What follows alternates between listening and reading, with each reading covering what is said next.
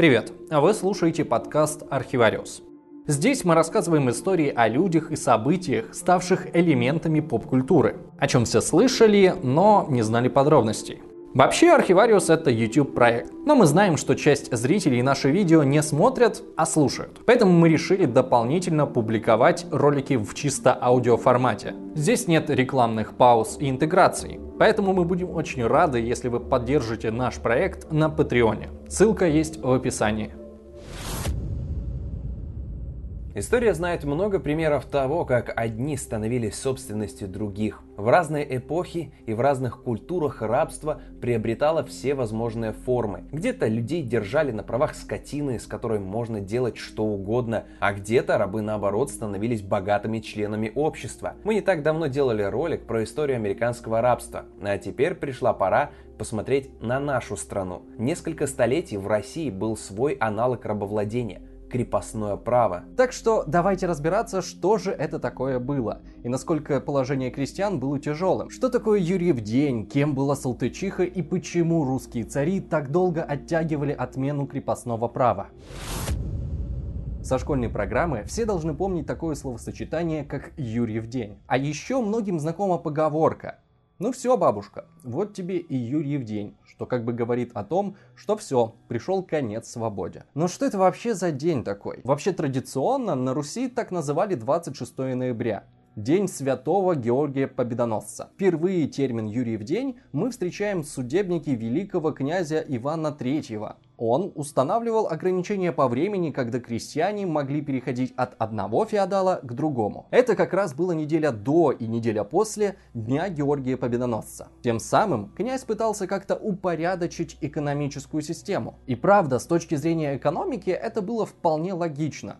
Осень, все налоги выплачены, весь урожай собран, все дела переделаны. А когда крестьяне целый год могут шастать от одной деревни к другой, то черт ногу сломит в том, как это регулировать и подсчитывать. И с экономикой и правда все стало куда лучше. Но по сути Юрьев день стал первым законом, который сильно ограничивал свободу крестьян. Вообще крепостное право можно было назвать естественным следствием феодальной системы. Как вообще устроен феодализм? Есть правитель, есть его вассалы, которым в обмен на службу выделяется земля. Отсюда неизбежно следует одна проблема – Сама по себе Земля никого прокормить не может, на ней кто-то должен работать. Чтобы эту проблему решить, по всей Европе в раннем средневековье начинают прикреплять крестьян к земле. Но этот процесс не везде шел равномерно. В Англии и Франции полноценная крепостная система так и не сложилась. Всему виной сильная раздробленность и частые крестьянские восстания. В итоге во Франции почти всех крестьян освободили еще в начале 14 века, а в Англии последний крепостной был отправлен на свободу в середине 16 -го. Именно это называют одним из факторов того, что эти страны развивались значительно успешнее своих соседей. Другие завидовали их успехам, но в попытках угнаться за ними пошли совершенно другим путем. вместо того, чтобы освобождать крестьян, начали их сильнее закрепощать и выдавливать из них все соки. Так было в Австрии, Дании, Венгрии, Польше и германских княжествах. Но России в целом в это время было плевать на Европу. У нас были свои проблемы. Например, Золотая Орда. Характерно, что освобождение от татаро-монгол по времени совпадает с первым серьезным закрепощением крестьян, то есть с тем самым Юрьевым днем. И кроме экономических, у этого была еще одна причина политическая. Ведь кто входил в русское войско во время финального противостояния монголам? Бояре и дворяне. И их за верную службу нужно было как-то отблагодарить. Естественно, землями и крестьянами. Но самим крестьянам это как-то не очень нравилось. Они стремились переходить от мелких помещиков к крупным. От дворян к боярам или князю. И вот чтобы верные княжеские воины не начали помирать с голодухи на своих пустых землях, Иван III и ограничил право крестьян на свободное перемещение. Так что можно сказать, что крепостничество стало своеобразной платой за независимость страны. И дальше закрепощение будет только усиливаться. Иван Грозный начнет вводить так называемые заповедные лета, когда крестьянам вообще запрещалось покидать хозяев. Царь Алексей Михайлович в соборном уложении 17 века окончательно подтвердит запрет на перемещение Украине. При нем сложится концепция русского государства, в котором каждый человек трудится ради Родины. Крестьяне работают, дворяне воюют, монахи молятся, царь руководит. Каждый занят важным делом. При этом крестьяне формально остаются свободными людьми. То есть покидать деревни они не могут, но сами по себе не являются собственностью. Они могут обращаться в суд, жаловаться на хозяев и владеть имуществом. А вот кому мы должны сказать спасибо за превращение крестьян практически в рабов, так это Петру Первому. В начале своего правления он затеял налоговую реформу, но провел ее таким специфичным образом, что фактически приравнял крестьян к холопам. Да, наряду с крестьянами в России тогда существовали еще и холопы, то есть буквально бесправная собственность своих хозяев. По сравнению с крестьянами, их было не так много, поэтому на социальную и экономическую жизнь они почти не влияли. Но теперь из-за легкомысленных действий царя в один день 80% населения страны превратилось в холопов, ну и понеслось. А тут еще подоспела и военная реформа, когда армию стали формировать из рекрутов, когда в армию забирали не всех подряд, а скажем одного человека из ста, но на всю жизнь. И если ты какой-нибудь купеческий сын и не горишь желанием несколько десятков лет топтать сапогами грязь с риском для жизни, то можешь купить крепостного и отправить служить вместо себя. Так в России очень быстро появился первый рынок торговли людьми. А потом это распространилось вообще на всех. Крестьян начали продавать и покупать на любые цели, в любом возрасте и не считаясь с мнением их семей. В конце жизни Петр I очень удивлялся, как же это так получилось, и даже отменил холопство. Но ситуацию это нисколько не улучшило. В итоге ко времени Екатерины II крепостничество развилось до самых ужасных форм. Когда Екатерина II только-только взошла на престол, к ней каким-то чудом смогли пробиться двое крестьян с жалобами на Дарью Салтыкову. Оказалось, что это достойная женщина, одна из самых богатых вдов империи, построила свой мини-филиал ада на земле. Некоторые ее даже называют первой серийной убийцей в России. После смерти мужа у Салтыковой съехала крыша, и она начала издеваться над крестьянами самыми ужасными способами. Била поленом, заставляла стоять босиком на морозе, поджигала волосы, таскала за уши раскаленными щипцами и обливала кипятком. Причем все это без всякой видимой причины. Императрица поручила начать расследование, и оно, несомненно, подтвердило, что Салтыкова причастна к смерти 38 человек и оставлено в подозрении смерти еще 26 крестьян. Хотя на самом деле число жертв, скорее всего, переваливало за сотню. В общем, ставь лайк, если хочешь услышать историю этого трэш-хоррора в декорациях царской России. В итоге помещицу лишили дворянского титула и приговорили к пожизненному заключению. Любопытно, что в деле Салтыковой Екатерина собственной рукой в одном месте исправила местоимение «она» на «он», как бы лишая Салтычиху права принадлежать к женскому полу. Интересно, что она хотела этим сказать? Что такие зверства способны совершать только мужики? Несмотря на то, что Салтыкова без сомнения выделялась своей жестокостью на фоне остальных, она была далеко не единственной, кто мучил крестьян. Если ты имеешь абсолютную власть над людьми, то сложно устоять от соблазна ею пользоваться. Крепостных пароли доводили до нищеты, заводили себе гаремы из девочек и мальчиков. Для Екатерины II это было дикостью. Приехавшая из Европы и начитавшаяся просвещенных французских русских мыслителей, молодая императрица поначалу замахнулась на святое и в нескольких своих обращениях к дворянам говорила про отмену крепостного права. Но ей в ответ намекнули, что престол она занимает в сущности незаконно и лучше не злить дворян-офицеров, чтобы случайно не отправиться вслед за своим мужем. Так что больше Екатерина никаких попыток освободить крестьян не делала, а в переписке с Вольтером яростно доказывала, что русским крепостным живется лучше, чем европейцам. Можно сказать, что именно при Екатерине самодурство помещиков заменило крестьянам закон. Барин решал все юридические, правоохранительные и социальные вопросы в деревнях он для крестьянина стал и судом, и государством. Так что случай, когда по жалобе крестьян начиналось расследование против Салтычихи, было чуть ли не единственным. Вскоре Екатерина запретит крепостным жаловаться на помещиков, а самих помещиков наделит правом ссылать крестьян на каторгу. Причем с точки зрения крестьян тут была еще одна несправедливость. Дело в том, что изначально помещики за право владеть крестьянами платили, если можно так сказать, кровью. Ну, то есть они либо служили, либо воевали. В общем, стояли на страже интересов Родины. Но муж Екатерины, Петр III, выпустил манифест дворянской вольницы, согласно которому теперь дворяне не обязаны служить. И сама Екатерина придя ко власти, оставила этот манифест в силе. По сути, это было расширением и без того широких прав дворян. Но крестьяне поняли этот закон по-своему. Они решили, что скоро их освободят. Ведь это логично. Почему, если дворяне больше не служат родине, то крестьяне должны быть их крепостными. Однако вместо этого им в церквях зачитали приказ императрицы, в котором говорится, что больше крестьянам нельзя жаловаться на помещиков. Последовавший за этим Пугачевский бунт Пушкин называл бессмысленным и беспощадным. Беспощадным он, может, и был, но точно не бессмысленным. Перед рассказом об этом восстании стоит сказать, что на самом деле не во всех землях России крестьяне были крепостными. Никогда не знали крепостничества Север, Сибирь казачьи земли. Много крепостных было в малоплодородном европейском центре страны, а также на новых недавно отвоеванных у Турции территориях. Но советские ученые, замороченные на классовой борьбе, каждое восстание пытались назвать крестьянской войной. Так говорили и про банду Хлопка в смутное время, и про восстание Кондратия Булавина при Петре.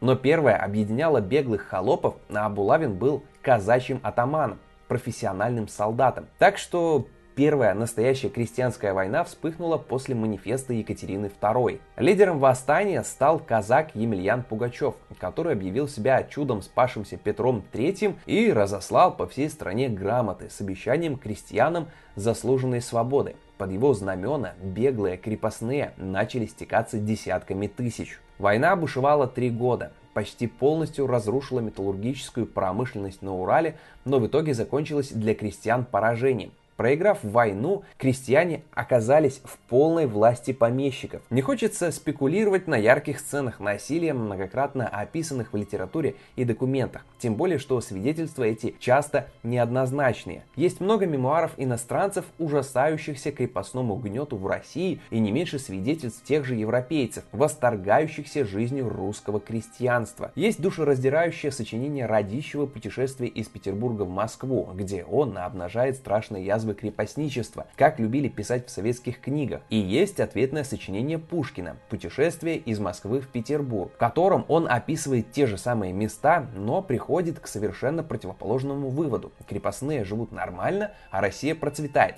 И вот как теперь разобраться, кто из них более прав? Чтобы как-то получше разобраться в этом вопросе, обратимся к книге кандидата исторических наук Бориса Тарасова Россия крепостная. Вот несколько типичных историй про то, как крестьянам хорошо жилось. Крепостной человек по фамилии Поляков закончил Академию живописи и получил множество наград. Ему заказывали портреты представителей популярнейших аристократических фамилий. И за каждую работу художник получал значительные гонорары. Но его господину внезапно захотелось, чтобы его подчиненный прислуживал ему в роли кучера. Напрасно учители и покровители хлопотали об облегчении его участи. Помещик был неумолим и закон оказывался целиком на его стороне. Судьба Полякова сложилась трагически. Современник передает в своих воспоминаниях, что он был выдан хозяину и по настойчивому приказанию своего господина сопровождал его в запятках кареты по Петербургу и выкидывал подножки кареты перед теми домами, где сам он прежде пользовался почетом как даровитый художник. Поляков вскоре спился и пропал без вести. Или вот еще пример. Француз Де Писанс рассказывал историю о крепостном музыканте. После обучения своему искусству в Италии у лучших мастеров музыки молодой человек был вынужден вернуться на родину по требованию помещика. Барин оказался доволен его успехами и заставил играть перед многолюдным обществом, собравшимся в господском доме. Желая показать, какой талант вырос среди его крепостных, барин велел музыканту играть без перерыва много часов к ряду. Когда скрипач попросил позволения отдохнуть, господин заорал «Играй! А если будешь капризничать, нервничать, то вспомни, что ты мой раб, и вспомни о палках. Отвыкший от нравов, заведенных в родном отечестве, доведенный до отчаяния и униженный человек, выбежал из залы в людскую и топором отрубил себе палец. Пассинанс, который, видимо, присутствовал на том вечере, приводит его слова. «Будь проклят талант, если он не может избавить меня от рабства». Этот поступок не был оценен по достоинству. Помещик отослал теперь уже бесполезного музыканта в глухую деревню, до конца жизни ухаживать за скотом. Это всего лишь пара случаев про талантливых крестьян, а участь простых крепостных была еще хуже, особенно женщин. Сразу понятно, что более-менее красивые проходили через барскую постель. Причем помещик мог оказаться не только кобелем, но и бизнесменом. Так один гвардейский поручик получил в наследство деревню и придумал шикарный бизнес-план. Во-первых, всех мужчин продал в армию. Во-вторых, всех женщин собрал в личный гарем. А за чашей вина хвастался своим соседям, что сейчас всем сделает детей, а через 10-15 лет будет продавать каждого по 500 рублей за голову. Подобный гарем себе устроил и помещик Лев Измайлов. Генерал, герой в войне с Наполеоном, богатый землевладелец с имениями в Тульской и Рязанских губерниях. А еще этот достойный человек любил издеваться над крестьянами и очень любил маленьких девочек. Он содержал гарем из 30 девушек и не только сам регулярно ими пользовался, но и любезно предлагал гостям. Многие ему рожали, Некоторых детей генерал признавал и показательно любил, а других постоянно оскорблял и держал в положении слуг. Вся губерния знала, как Измайлов ведет себя с крестьянами но на его высокую репутацию в обществе это никак не повлияло. Все относились к нему с большим уважением, и многие бывали у него в гостях. Только в конце жизни, уже во времена правления Николая I, его выгнали из имений и объявили приговор. С началом 19 века все больше становилось очевидно, что крепостничество тянет страну на дно. Но неоткуда было начаться отмене крепостного права. После Екатерининского указа о запрете жалоб кроме как с самого верха. Причем по той же причине, по которой некогда Петр запрещал ярмарки с торговлей людьми, которые сам же в сущности и начал из-за стыда перед соседями. Уже император Павел запретил заставлять работать крепостных по выходным и ограничивал барщину тремя днями. Его сын Александр I пошел еще дальше. Он запретил помещикам ссылать крестьян на каторгу и продавать с ярмарок. Но он даже заявил, что полностью отменил бы в своем царстве крепостное право, даже ценой своей жизни, будь в России образованных людей побольше, но все же испугался совершить столь решительный шаг. Так что он ограничился только указом о вольных хлебопашцах, разрешающим помещикам отпускать своих крестьян на свободу по собственному желанию. Самый знаменитый дворянин, воспользовавшийся этим указом, старый князь Балконский, прогрессивный гуманист, освободил всех своих крепостных. Жаль только, что он был литературным персонажем. А в реальности указом о вольных хлебопашцах за время царствования Александра было освобождено всего 47 тысяч человек, то есть меньше, чем полпроцента от всех крестьян. Когда стало понятно, что рассчитывать на добрую волю помещиков не приходится, появился появился новый проект отмены крепостного права. По нему государство за счет казны должно было скупать у помещиков разорившиеся усадьбы и отпускать крестьян на волю. На это планировалось выделить из бюджета 5 миллионов рублей, на которое можно было выкупить всего 50 тысяч крестьян. Если бы этот проект был принят, то процесс освобождения крепостных мог растянуться на столетия. Третий проект отмены крепостного права царь поручил подготовить графу Гурьеву, министру финансов, который считался при дворе главным либералом. Тот действительно подготовил достаточно радикальный проект, по которому Россия должна была стать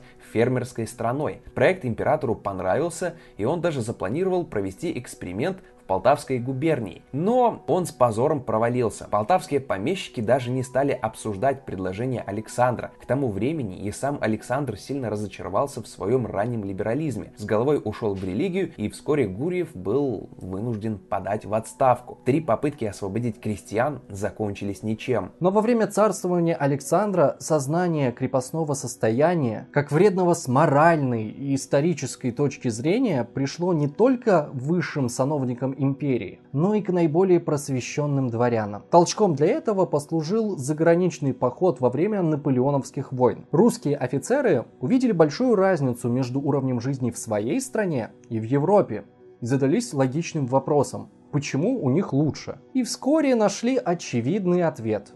В России есть крепостное право, а там его нет. На самом деле это было не совсем так. В некоторых странах Европы совсем недавно было крепостное право. В Пруссии, Дании и Венгрии крепостное право было отменено под давлением французской революции а то и французским оружием. При этом наблюдались интересные особенности. Жестче всего крепостное право было в тех странах, где крестьяне и помещики отличались между собой этнически, как, например, в некоторых германских и прибалтийских землях, где помещики-немцы угнетали крестьян-славян. В тех странах, где такого этнического различия не было, его начинали придумывать, как в Польше, где все население было славянским. Но дворяне придумали, что в их государстве славянами являются только крестьянские простолюдины, а сами они потомки великих сарматов. Такой подход, видимо, позволял угнетать крестьян по полной программе, не особо терзаясь моральными переживаниями. Интересно, что и в России складывалось похожее отношение. В 19 веке дворяне настолько сильно стали отличаться от крестьян, то не сохраняя они православную веру, то можно было бы говорить о разделении на разные народы. Требование отмены крепостного права было одним из главных в манифесте участников декабристского восстания.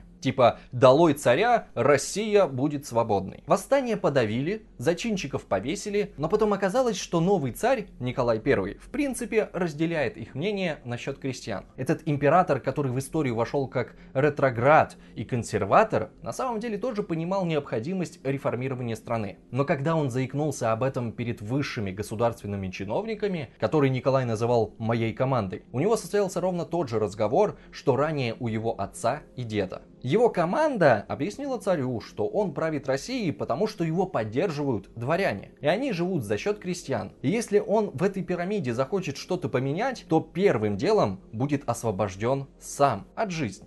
Попыткам защитить свою собственность примешивалось и в целом брезгливое отношение дворян к народу. Мол, этим мужикам дай свободу, и они первым делом напьются и тещу зарежут. Прям как дети малые. Тем не менее, в 1833 году Николай запретил продажу крестьян без земли и продажу их за частные долги владельца, а также запретил разделение семей. Правда, с кучей оговорок, но тем не менее. От идеи полной отмены крепостного права он отказался, решивший реформировать хотя бы положение государственных крестьян. Так началась реформа государственного имущества министра Киселева. Но реформирование начали так неумело, что по территории всего государства прокатились крестьянские бунты. Государственными крестьянами называли крепостных, у которых фактически хозяином был не помещик, а лично царь. Так что суть новой реформы они не поняли, и подумали, что их пытаются продать какому-то барину Министрову. И принялись бороться за свои права с помощью поджогов и самосуда над мелкими помещиками. Может быть, Николаю все-таки бы удалось освободить часть крестьян, но тут по Европе прокатилась целая серия революций. Император испугался, что нечто подобное может произойти и в России, и навсегда отказался от реформ. Но, как говорится, не было бы счастья, да несчастье помогло. Под конец царствования Николая Россия вчастую проиграла Крымскую войну войну. И оказалось, что мало какая победа приносила стране столько пользы, как это поражение. Теперь для очень многих мыслящих людей стало очевидно, что крепостное право – вещь не только аморальная, но еще и крайне неэффективная в историческом смысле. Нужно было срочно принимать какие-то меры, чтобы не превратиться во второго больного человека Европы, как тогда называли Османскую империю, которая весь 19 век стремительно теряла влияние. Новый царь Александр II с самого начала был настроен решительно удивительно. Вскоре после вступления на трон он в речи для московского дворянства сказал, что крепостное право нужно отменять сверху, не дожидаясь, пока оно начнет отменяться снизу. Царь предложил дворянам над этим подумать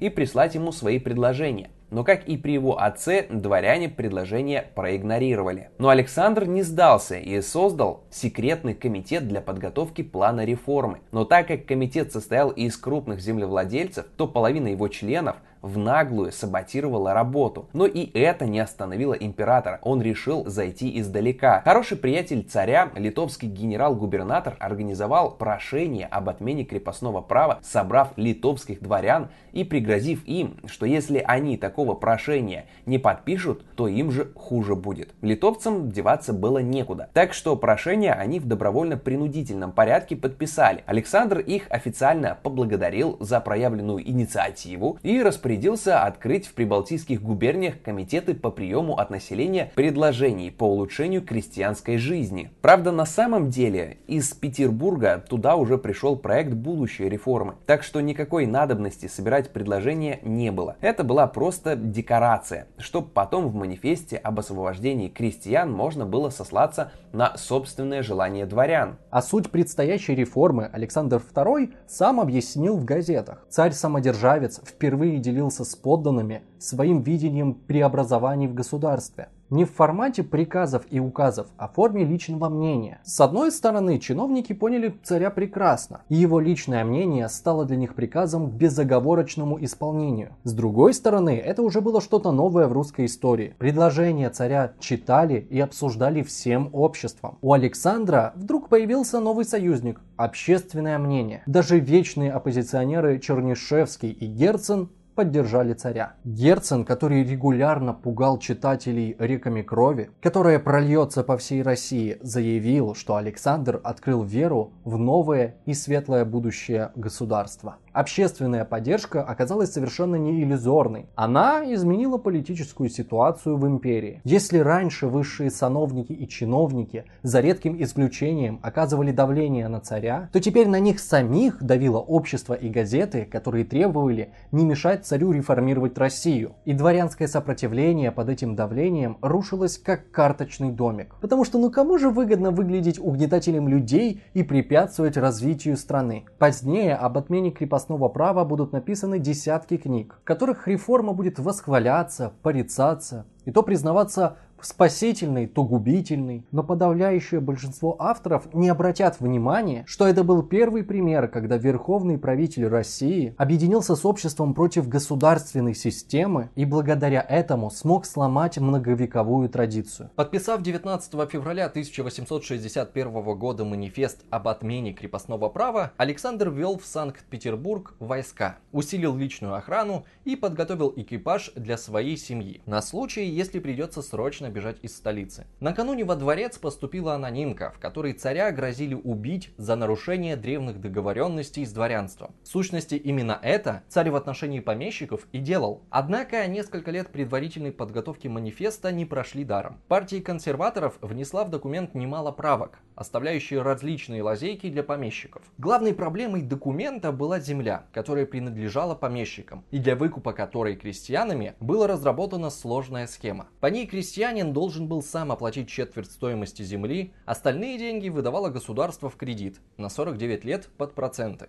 Но оставалась возможность договориться с помещиком полюбовно и взять себе не положенные 4 гектара, а только 1 гектар, но зато сразу и без долгов. Многие крестьяне на такую сделку шли. И очень быстро выяснилось, что невозможно прокормить семью на одном гектаре не особенно плодородной земли в центральной России. И тогда крестьянам ничего не оставалось, как возвращаться к барину. Теперь уже не крепостными, а батраками, что было значительно хуже. Потому что если о крепостных помещик обязан заботиться и поддерживать в трудную минуту, то наемнику-батраку помещик был вообще ничем не обязан. Отсюда и появилось распространенное среди российских крестьян мнение, что крепостными им жилось лучше, чем свободными. Русская интеллигенция потом бичевала такую точку зрения за рабский менталитет. Но на самом деле это было просто прагматичное наблюдение. Хотя для немалой части крестьян такое освобождение оказалось на руку. Они быстро разбогатели, завели крупные хозяйства и превратились в кулаков, как их презрительно начали называть в советское время. Александр II, страшно боясь дворянства, недооценил угрозу с другой стороны, от радикальных социалистов. Пять раз они неудачно стреляли в Александра и в конце концов удачно взорвали во время шестого покушения. Реформу царя-освободителя трудно назвать однозначно успешной. Многие крестьяне так и не смогли расплатиться с государством по своим кредитам на землю. Так что после первой революции 905 года долги им попросту списали.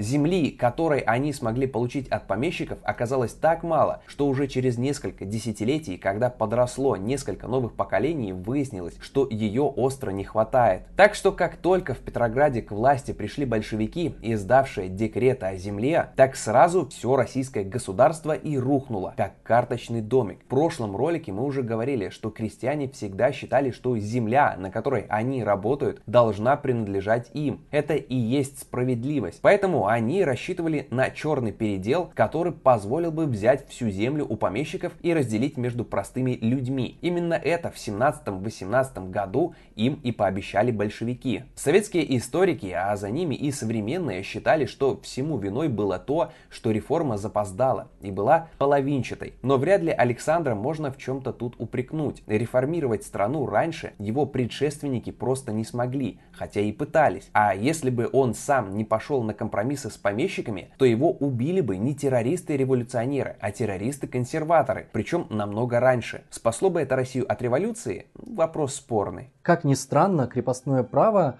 очень неоднозначное и интересное явление в русской истории. Но серьезных исторических работ, посвященных ему, не так уж и много. Академические ученые стараются придерживаться чисто хозяйственной стороны вопроса, избегая зыбких, морально-нравственных значений этого явления. А историки-публицисты предпочитают более героические и значимые явления типа войн и революций. И при этом крепостное право продолжают вспоминать все, кому не лень, при любом удобном случае. О нем, о его последствиях постоянно говорят, когда речь заходит про национальный менталитет, про характер современного российского народа. Очень часто приводится историческая параллель с американскими черными рабами, у которых тоже было примерно 200 лет рабства, и закончилось оно примерно тогда же, когда в России. Сторонники этой версии указывают на сходные черты между современными россиянами и современными афроамериканцами. Склонность видеть во власти мудрого родителя, лень, любовь к халяве, низкая гражданская активность. Может быть, нынешняя жизнь российского общества является прямым следствием его 200-летнего угнетения, как у черных из американского гетто.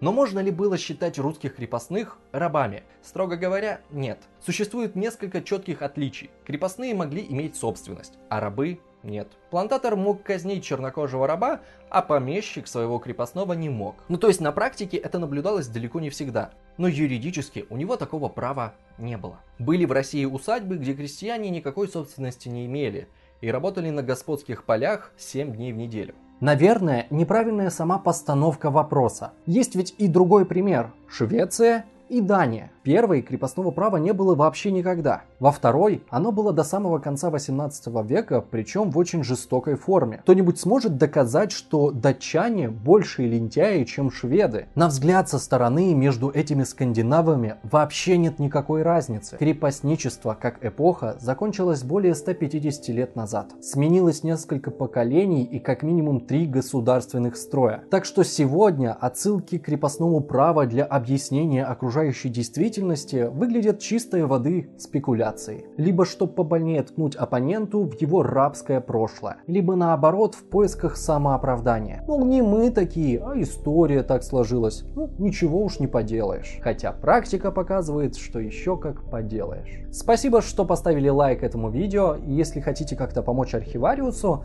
то не забудьте написать комментарий и кликнуть в колокольчик, чтобы не пропустить новые видео. Отдельное спасибо тем, кто поддерживает нас на Патреоне. Особенно благодарим Анну Макунину, Николая Грищенко и Наташу Шадрину. Вы тоже можете стать спонсором Архивариуса и получить доступ к дополнительным материалам. Все ссылки будут в описании. Ну а на этом все. Надеюсь, вам понравилось это видео. До встречи в следующих роликах. Всем пока!